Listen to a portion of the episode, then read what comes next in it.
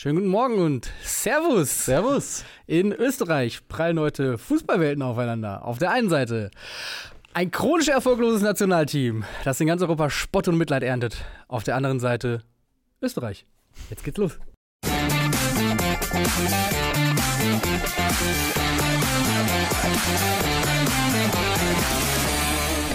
Ja, da sind wir. Da sind wir, Nussi. Guten Ich habe es Morgen. mir, ich hab's mir sehr einfach gemacht. Ich habe einfach, ich gebe es zu, ich habe den Teaser äh, eines Textes, der zu diesem Zeitpunkt bei uns auf der Website zu lesen ist, einfach wiedergegeben als Intro in Ja. unsere Sendung. also super Ähm, gepasst. Naja, und es ist auch tatsächlich ein passender Teaser, weil es ist irgendwie heute Abend in Wien im Ernst-Happel-Stadion ein Aufeinandertreffen unter umgekehrten Vorzeichen. Also äh, so sagen. die Österreicher sehr souverän durch die EM-Quali gegangen, äh, im Aufwind unter Ralf Rangnick ähm, und Deutschland, ja, nach anfänglicher Euphorie unter Julian Nagelsmann äh, jetzt schon wieder die große Krise, oder?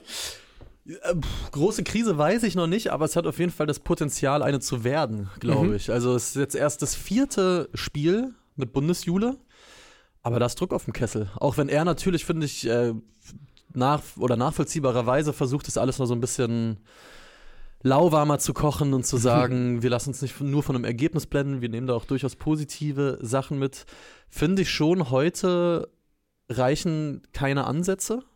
Mhm. Also vielleicht reichen die für Julian Nagelsmann das Trainerteam. Sagen wir mal, die spielen heute 2 zu 2 in Österreich und äh, in den Videoanalysen sehen sie, ja, das und das haben wir weiterentwickelt, das und das funktioniert besser. Guter 2 zu 3 Aufbau. Genau, äh, mit inversen, inversiven Wingbacks, aber ich glaube, sowas wie ein 2 zu 2 trotz guter Ansätze, ich weiß nicht, ob das der Öffentlichkeit wie uns noch zu verkaufen ist. Ja, das Problem ist ja auch bei diesem Spiel, dass der Nachhall so unglaublich groß sein wird, weil das Ja. ist ja das letzte Spiel in, diesem diesem Jahr. Kalenderjahr. Es Mhm. ist aber auch das letzte Spiel für durch, ich glaube, vier Monate, Mhm. ähm, bis dann die nächsten Länderspiele anstehen. Also die Zeit der, tickt. der Eindruck, der heute entsteht, das ist halt auch der Eindruck, der sehr, sehr lange bleiben wird. Absolut. Und der Eindruck im Türkei-Spiel war halt über 90 Minuten gesehen kein guter. Nein. Und äh, je nachdem, was jetzt heute Abend gegen Österreich dazukommt, äh, kann es sein, dass man halt jetzt vier Monate lang, äh, Ja. wenn wir mal ein bisschen schwarz malen hier, äh, was mit rumschleppt, was einer Euphorie, die man natürlich braucht vor so einem Turnier, alles andere als zuträglich ist. Ja, absolut. Ich weiß, dann wird es auch nicht getan sein mit ein paar öffentlichen Trainings. Äh, Grüße an Rudi Völler, sondern nee, da ist heute schon, es ist ein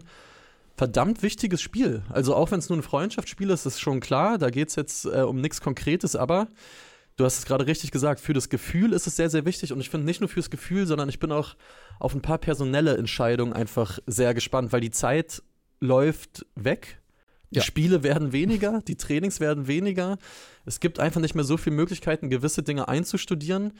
Spielt Kai Havertz nochmal als Linksverteidiger. Julian Nagelsmann hat sich damit ja sehr zufrieden gezeigt und übrigens auch alle gerügt, wie mich, die gesagt haben, er hat als Linksverteidiger gespielt, weil er meinte, naja, wenn man sich das mal richtig anguckt. vielleicht. Da hat er, er hat natürlich insofern recht, offensiv war natürlich ein Flügelspieler, aber Aber er hat auch insofern recht, als er seine Rolle als Linksverteidiger so interpretiert hat, dass er halt beim 1-0 für Deutschland halt da steht, wo er sonst auch steht, quasi in Stürmerposition Ja, und den halt auch gut, Gut macht, so, ne? auf jeden Fall. Ähm, also wenn das so der Plan war, dann ist er in der Hinsicht zumindest aufgegangen, das muss man sagen. Und auch in England, glaube ich, ähm, wird es recht positiv gesehen. Da wird man so von einem äh, Kai Havertz blüht in neuer Rolle Mhm. in, im deutschen Nationalteam auf. Er hat da ja auch so bei Arsenal seine Problemchen. ja. Ähm, also vielleicht greift Anteta auch die Nagelsmann-Idee künftig auf. Ähm, Würdest du ihn gerne nochmal so sehen? Macht dich das Experiment an oder lieber David Raum?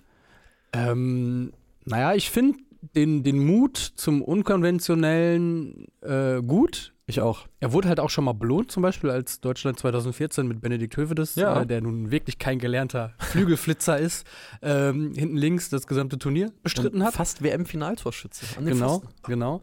Also, um das mal ganz grob einzuordnen, finde ich, ähm, und es sind ja nicht. Äh, Julian Nagelsmann denkt sich ja was dabei. Er ist ja, Ja. ein schlauer Mensch, er ist ein schlauer Trainer. Ähm, und wenn er damit zufrieden war, wie er die ausgefüllt hat, die Rolle, es, es kommt halt auch ein bisschen darauf an, wen man da als Gegner bespielt. Ne? Mhm. Wenn man jetzt ähm, eine Mannschaft hat, die einen vielleicht auch defensiv noch mehr fordert, ist Kai Havertz vielleicht äh, gegen einen äh, technisch starken, äh, richtig schnellen, wendigen ähm, Flügelflitzer jetzt auch nicht der super Gegenspieler, so auch was Mhm. das Körperliche angeht. So. Ja, und ich fand gegen die Türkei, er hat's schon. Er hatte defensiv echt ein paar ganz gute Momente, wo er wirklich auch da stand, wo ein Linksverteidiger stehen soll. Er hatte aber auch vor allem im Kopfballduell ein paar Momente, wo man gemerkt hat, Da fehlt ihm so die letzte Wucht. Ich bin gespannt, was, worauf ich aber noch gespannter bin. Und das ist ja so das Thema, was gerade ähm, die Nation, glaube ich, am meisten Mhm. bewegt. Und es ist ja auch mein Job, hier als äh, Chefpropagandist äh, gegen eine Aufstellung von Josua Kimmich weiter vorzugehen, weil die Doppelsechs, man muss sagen, gegen die Türkei hat man das nächste Beispiel bekommen, es klappt halt nicht. Ja, Es funktioniert nicht. Wir haben Ja.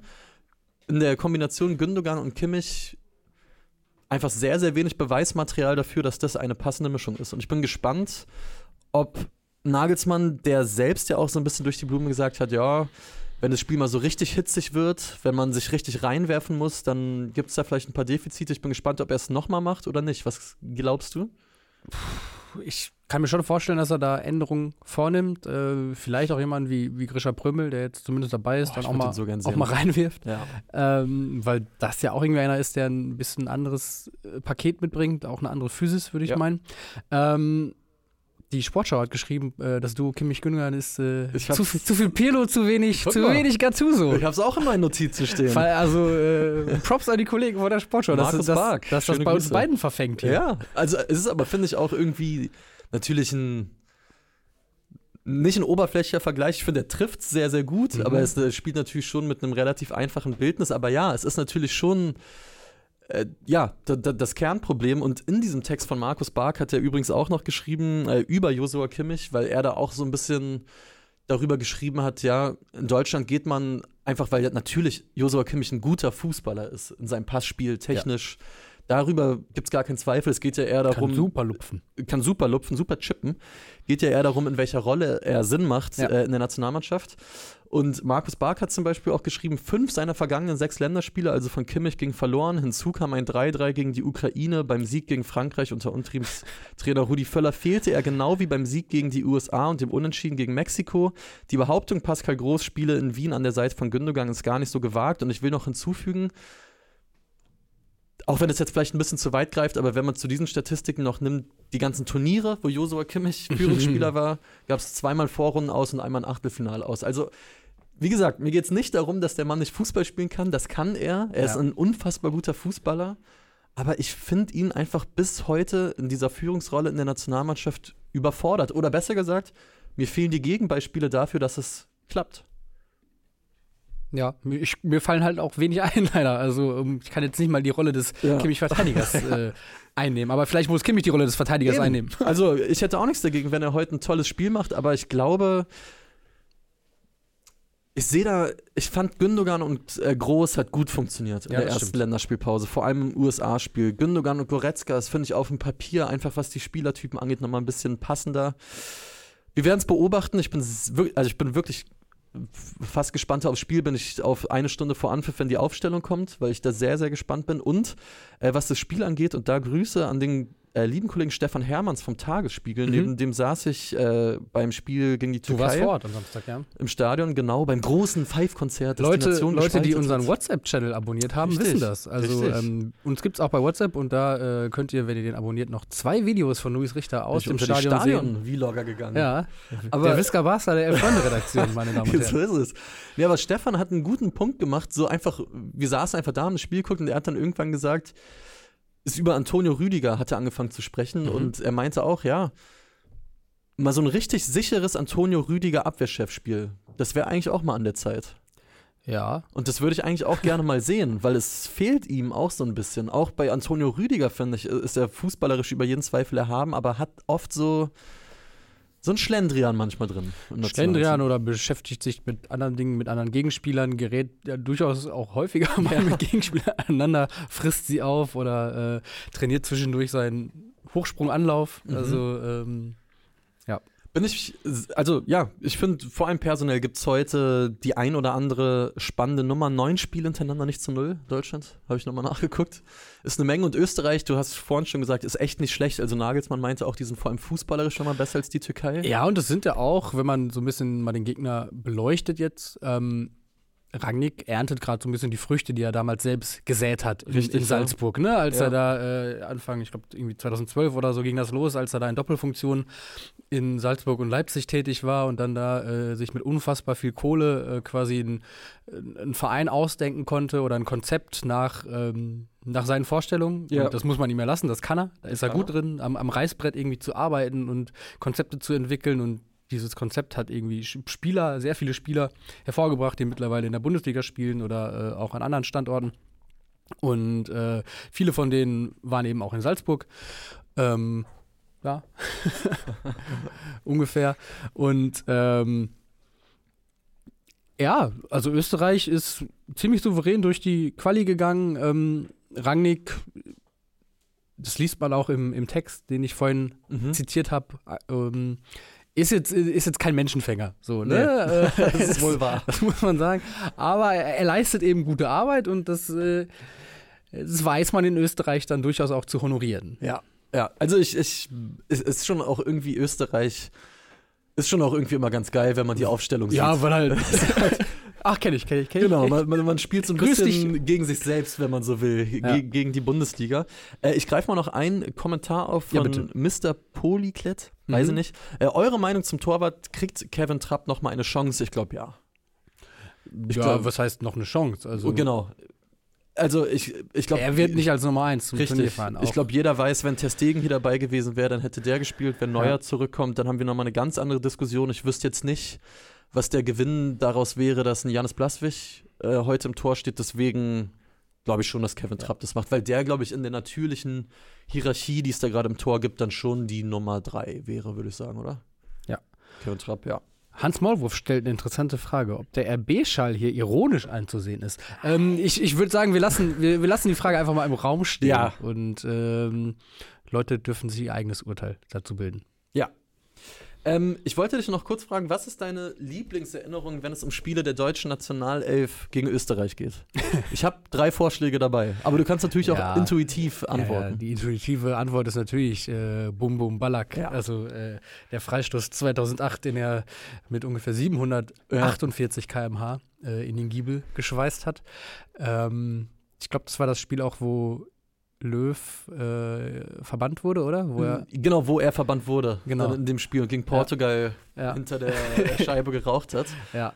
Äh, also ja, das ist Und meine bei diesem Erinnerung. Freistoßtor Für von Cordoba Ballack, bin ich zu jung und sonstiges. Also, bei diesem Freistoßtor von Ballack, woran ich mich da immer dran erinnere, ist, ich weiß nicht, ob jemals ein Kommentator schon mal, also das nennt man ja dann oft so Kommentatorenglück, äh, so viel Kommentatorenglück hatte, weil da war, ich weiß noch ganz genau, vor diesem Freistoß war Angela Merkel im Bild zu sehen am Telefon und der Kommentator meinte, ja, vielleicht hat äh, Frau Merkel ja gerade eine SMS bekommen von wegen Freistoß Ballack 1 zu 0. Dann wechselt das Bild auf die Totale und Ballack schießt das Ding da mit 90 km/h in Knick. Äh, Im gleichen Spiel natürlich auch noch der Mario Gomez-Moment Mhm. aus zwei Metern, der Heber Ja. übers Tor. Ja. Ich hätte jetzt gedacht, äh, du gehst vielleicht ähm, als Schalke auf 2018 noch als der legendäre Massimo Schlipp das 2-1-Siegtor gegen Deutschland erzielt hat. 1-0 Özil, 1-1 Hinteregger, 2-1 Schlipp. muss, ich, muss ich gestehen, habe ich wenig Erinnerungen dran, Ja. tatsächlich. Ich auch nicht. Ich habe es Also- e eben nachgeguckt und Ja. habe mich aber drüber gefreut. Ähm, so viel würde ich sagen zum Länderspiel. Ja. Wir werden äh, morgen ausführlich drüber re reden, auch natürlich in Elf Freunde am Morgen.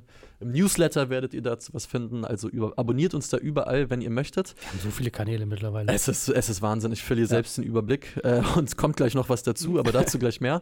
Aber wir bleiben noch kurz beim DFB. Ja. Denn äh, lass uns über Martina Voss-Tecklenburg Mhm. sprechen. Die mittlerweile ehemalige Bundestrainerin hat gestern, wenn man so will, ihr Schweigen äh, gebrochen, hat dem Karten auf ZDF den Tisch gelegt. äh, Katrin Müller-Hohenstein ein rund halbstündiges Interview gegeben, das du wie fandest. Na, vor allen Dingen bemerkenswert offen, Ja. muss man sagen. Und ich glaube, dass sie wahrscheinlich auch gespürt hat, dass da sehr viel Nachholbedarf ist, dass sehr viel im Unklaren geblieben ist, sehr viel vage, dass die Mhm. Kommunikation äh, in dieser ganzen Sache eine Katastrophe war. Ja. Äh, ich glaube, das hat sie schon auch gespürt, hat sie auch gesagt, dass sie, dass, dass sie Fehler gemacht hat, auch, dass, dass da in der Kommunikation vieles nicht gut lief, dass sie aber auch selbst nicht die Kraft hatte, dafür Genau. jetzt irgendwie schon zu einem früheren Zeitpunkt an die Öffentlichkeit zu gehen oder ähm, Klarheit zu schaffen auch. Und ähm, das wurde halt auch nochmal deutlich und äh, sie sagt ja auch, dass da vieles schiefgelaufen ist und ich finde, man muss ja aber auch einfach äh, Achtung und Respekt dafür zollen, dass sie sich jetzt so ähm, öffnet, Mhm. dass sie zugibt, dass sie Panikattacken hatte, dass sie äh, wirklich gelitten hat, Mhm. äh, physisch und psychisch. Ja. Ähm, dass, da, dass es eine krasse Zeit war, dass, dass sie ein Privileg hatte, Bundestrainerin zu sein, dass sie dafür aber auch einen hohen Preis gezahlt hat, das hat sie so formuliert. Ähm, und ich finde, wenn man das so ein bisschen nochmal rekapituliert, dann drängt sich auch so ein bisschen die Frage auf, ob nicht vielleicht der DFB sie vielleicht auch hätte ein bisschen besser schützen Mhm. müssen, dass man ähm, zumindest intern mit ihr klarer kommuniziert, um nach außen klarer kommunizieren zu können. Ja. Ähm, da ist, glaube ich, so ein bisschen was auf der Strecke geblieben. Ja, au- auf jeden Fall. Also ich finde auch, sie hat wirklich den Spagat sehr gut hinbekommen zwischen wirklich schonungslos ehrlich sein, ähm, wie es ihr ging, Fehler zugeben, aber auch durchaus bei gewissen Sachen schon auch hart zu bleiben. Also als es ja dann darum ging, um was so Kommunikation mit dem DFB anging, oder sie wurde ja dann auch ganz konkret gefragt, ja, wie ist denn jetzt deine Beziehung? Es wurde sich ja geduzt im Interview. Mhm. Äh, wie ist denn deine Beziehung jetzt zu Bernd Neuendorf, wo sie ja so zwei, drei Sekunden überlegt hat und dann gesagt hat, ja, auf einer fachlichen Ebene schon okay und dann, Ja. dann schauen wir mal. Und ich finde, ich weiß nicht, Martina Voss-Tecklenburg ist so, wir hatten sie ja auch mal im Themenfrühstück und ich würde gerne von der Zeit äh, das alles gesagt Format mal klauen und einfach fünf, sechs Stunden mit der sprechen, weil ich Mhm. finde, die gibt wirklich fantastische Interviews. Oh, einen ganz üblen Moment hatte ich. Ich hab, war, also üble Momente hat man auf Twitter viel, aber es gab dann irgendeinen Link von der Sportschau, die das Interview zusammengeschrieben hat. Habe Ja. ich draufgeklickt und erster Kommentar von irgendjemandem war auch, ach, das arme Mäuschen. Wo ich Ja. auch dachte, Alter, Nee, so ihr funktioniert Vollidioten. Weil sie hat ja selbst auch klar gesagt, Ja. ihr ging es halt nicht nur schlecht, sie war halt ja krank. Und Ja. das ist ja nochmal ein fundamentaler Unterschied. Also da ging es ja richtig, richtig übel. Was bei mir vor allen Dingen hängen, hängen bleibt, ist auch, dass ich es stark fand, als sie dann zum Beispiel auch gefragt worden ist, wie sie das fand, als Lena Oberdorf dann ja auch Mhm. sehr klar gesagt hat, wir hätten uns da eine andere Analyse gewünscht, dass sie Ja. meinte, ja, A, ich konnte es nicht, aber B, ich verstehe es aus Perspektive der Spielerin, weil sie ja auch gesagt hat, sie konnte mit denen einfach nicht kommunizieren. Es ging Mhm. einfach nicht. Sie hätte gerne mit, mit denen gesprochen, aber hat sich einfach nicht imstande dazu gesehen.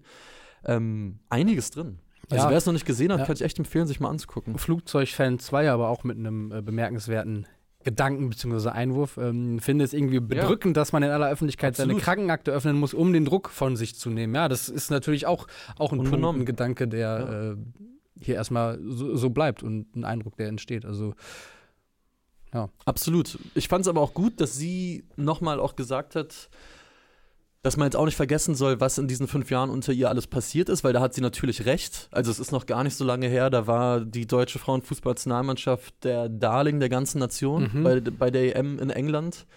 Das ist weg. ja. nach, nach der letztjährigen WM. Ja. Also Also aber kann, auch eine der äh, wenigen Bundestrainerinnen in der Geschichte, die wenig gewonnen hat, ne? Ja, das, das, das ist durchaus wahr. Bei, bei der zumindest kein Titel bei rumgekommen Ja, weil, ist. was, was glaube ich aber auch man nicht unbedingt ihr anlasten muss, sondern Ja. auch einfach den Verhältnissen im Frauenfußball, die sich geändert haben, den anderen Nationen, die sehr, sehr viel aufgeholt und auch äh, in einigen Fällen überholt Ja. haben, würde ich sagen.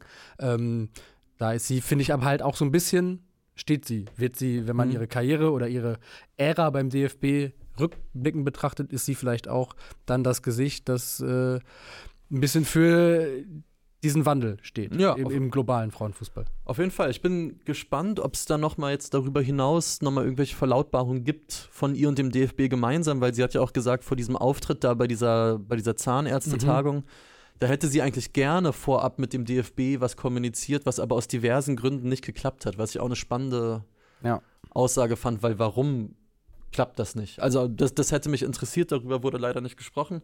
Ich kann auf jeden Fall empfehlen, sich das Interview mal anzuschauen. Ähm, Gibt es ja beim ZDF Mhm. for free.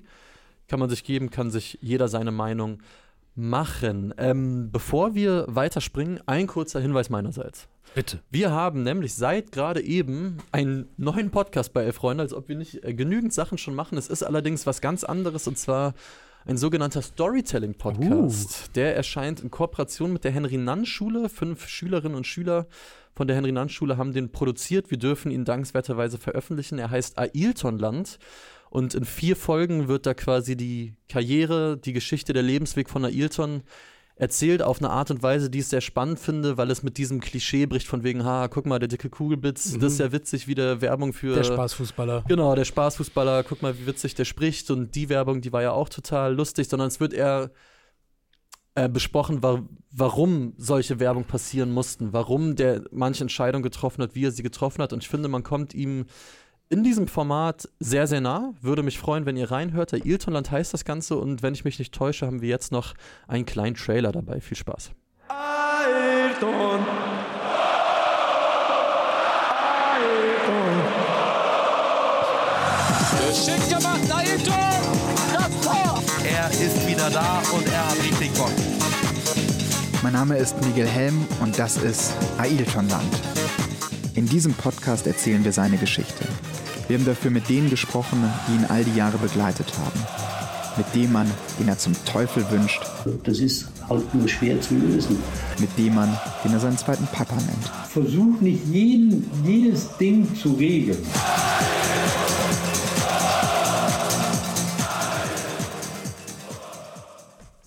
Das sieht doch so aus und hört sich vor allen Dingen so an, als würde sich das lohnen. Das wird sich lohnen. Ich habe es natürlich schon mehrmals äh, gehört. Danke an Anton übrigens fürs Schneiden von diesem schönen Trailer, den ihr gerade gesehen habt. Also ihr hört Felix Magath, ihr hört Thomas Schaaf, ihr hört etliche Wegbegleiter, ihr hört natürlich Ailton selbst, ihr hört auch Michaela Schäfer, wenn es euch interessiert. ähm, ist wirklich einiges drin. Hört mal rein und äh, schöner Funfact äh, von Behrensaft. Einziges Tor Ailton für den damals für den MSV gegen Werder Bremen, weiß ich auch noch sehr genau. Stimmt. Nachdem der MSV aufgestiegen ist, 0708, diese legendären Fotos, wo er auf dem äh, Zebra saß. Was hast du irgendeine Lieblings-Ailton-Erinnerung, irgendein Naja, Tor, irgendeine wo, Aussage? wo du gerade sagst, Brasilian? dass er, äh, dass er auf dem, auf dem Zebra saß. Er saß halt auch mal wirklich auf dem Pferd im Trainingslager, weil er äh, Rudi Assauer ihm das irgendwie dahingestellt hat. Schreibt so. Behrensaft ja auch gerade, kam auf Schalke zum Training auf einem Pferd Ja, geritten. war gefallen von Rudi Assauer, glaube ich. Und äh, natürlich das, äh, das legendäre Video mit, aber auch mit den Originaluntertiteln Ja. von RTL. Ja, ja. Äh, Bier, Prost. Wasser, Champagner. äh, apropos Spaßfußballer. Ja. Apropos Brasilianer. Uh, wir haben ein neues Heft. Wir haben ein neues Heft. Und ich würde sagen, die Attribute, die wir gerade genannt haben, Ja. die treffen auch äh, auf den jungen Mann hier vorne drauf. Es ist echt ein fantastisches Cover. Ja, ist es. Und es steht halt stellvertretend vor allem. Richtig. Für, ähm, also es geht nicht um Ronaldinho allein, sondern es geht auch um Beckham, es geht um den echten Ronaldo, es geht um Henri, Ja. es geht um viele Fußballer, die uns in den 2000ern, in den frühen 2000ern, in den Nullern mit ganz viel Freude erfüllt haben. Denn Ja. es ist eine Liebeserklärung an dieses Jahrzehnt. Ähm, Und an, an ein Jahrzehnt, in das, an das äh, viele von uns, gerade in unserem sagen, Alter, so, die genau. jetzt um die 30 sind, ähm, ganz, ganz viele Erinnerungen haben, weil sie in, in diesen Jahren mit dem Fußball schwerst sozialisiert wurden. Und ähm, was ist es bei dir? Was, woran denkst du, wenn du an die 2000er denkst? Also erstmal muss ich sagen, ähm, Titelgeschichte von Max Dinklacker. Ich habe sie verschlungen am Wochenende. Es, ich glaube, man kann sagen, es ist vielleicht eine Elf Freunde untypische Titelgeschichte, weil es ist eher eine Ich-Geschichte. Es ist sehr persönlich, Und, und ja. so ein quasi, es wird ein Vibe Mhm. eingefangen, wie, wie die jungen Leute sagen würden. Aber ähm, ich habe jetzt den Te Bock, den Text nochmal zu lesen, weil er, glaube ich, genau wie du sagst, Leuten so, so zwischen, weiß ich nicht, Jahrgang 90 bis Ja. 95, vielleicht auch sogar noch jünger, total aus dem Herzen spricht, weil da mit ganz vielen Assoziationen äh, gespielt wird, die man irgendwie kennt. Vielleicht bevor zu dem, was ich damit verbinde, den, einen der besten Punkte in diesem Text fand ich, dass auch, glaube ich, dieses Zeitalter, nenn es jetzt mal, für Leute wie uns auch so mystisch ist und so legendär ist, weil die Zugänge noch viel, viel beschränkter waren. Ja. Also Max hat es auch perfekt geschrieben, obwohl man denkt, so jemand wie Ronaldinho oder Zidane, die haben deine ganze Jugend begleitet.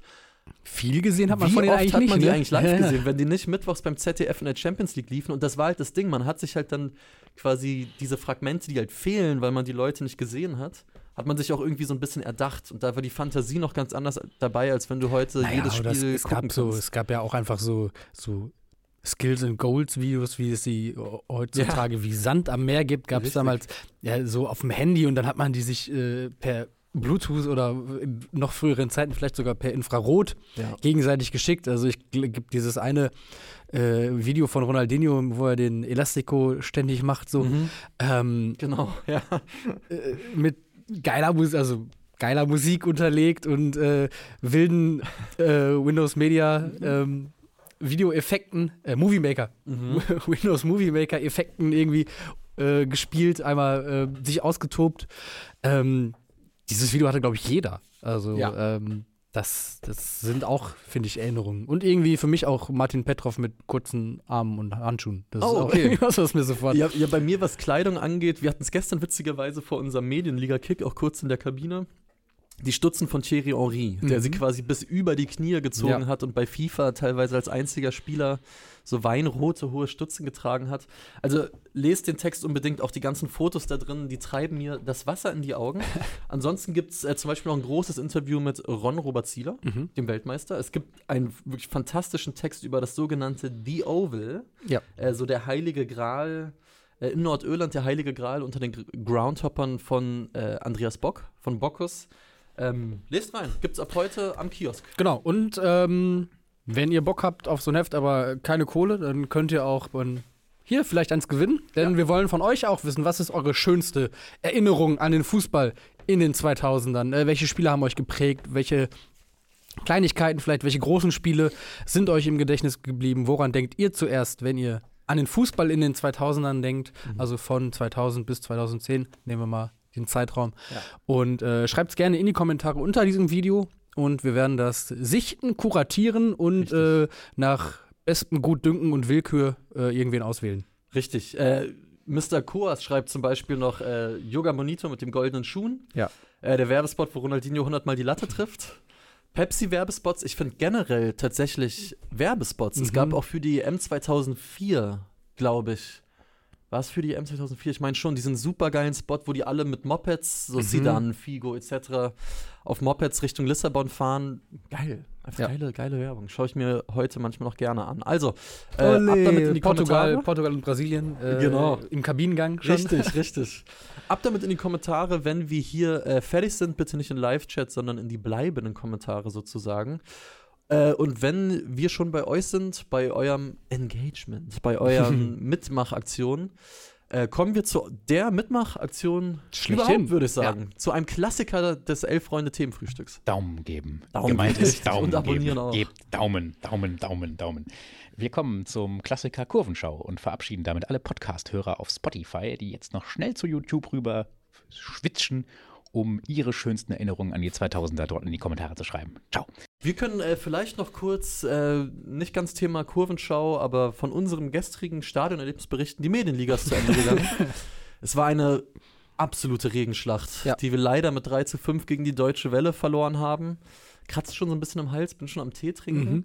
Ähm, aber wir, Wir haben es geschafft. Wir haben die Klasse gehalten. Ich wollte gerade sagen, äh, ich war am Ende gar nicht mehr so viel dabei aus beruflichen Gründen. Aber ich glaube, wir haben uns mit Anstand und Ehre verabschiedet. Das würde ich auch sagen, das kann man behaupten. Wenn jemand von der York Kinogruppe zuguckt, wir wussten euren Support sehr zu schätzen, weil Ja. hätten wir noch gewonnen, wäre York noch in die Aufstiegsrelegation gekommen. Wir haben alles gegeben und das wurde honoriert. Ja. Insofern, ihr wisst Bescheid. Ich würde sagen, Wir verabschieden uns wir jetzt auch mit verabschieden Anstand, Anstand und Ehre. mit Anstand und Ehre und sprechen morgen hier über das äh, Länderspiel zwischen Deutschland und Österreich. Nochmal der Hinweis, checkt gerne Ailtonland ab. Ist während dieses Themenfrühstücks online gegangen, unser neuer Storytelling-Podcast und abonniert gerne den Newsletter. Hört auch gerne Elf Freunde am Morgen. Ihr werdet bei uns rund um die Uhr versorgt mit Dingen. Lasst hier einen. Daumen da, ein Abo. Jetzt bin ich, glaube ich, durch mit allen Sachen. Ich Ja, heute Abend Tag. vielleicht noch den Ticker, Den Ticker noch anmachen. lesen. Also ihr merkt schon, äh, es, ist, äh, es läuft hier auf Hochtouren. Ihr müsst nie wieder ohne uns auskommen. Nein, eben. Elf Freunde, elf Minuten. elf Minuten. Und Anton im Shop gibt es auch noch ganz tolle Sachen, alle noch im Shop. Genau, das, das. Weihnachtsgeschäft äh, läuft an, geht in den Shop, ins Kaufhaus der Fußballkultur. Gestern war auch wieder Kneipenquiz, ist auch am 4. Dezember wieder. Das ist brutal. Wie machen wir Kommt auch einfach alle zu unserer Weihnachtsfeier. Ich, wie machen wir das? Ich weiß es nicht. Auf jeden Fall äh, euch einen schönen Tag, viel Spaß beim Spiel oder bei den Spielern heute Abend und bis morgen. Ciao.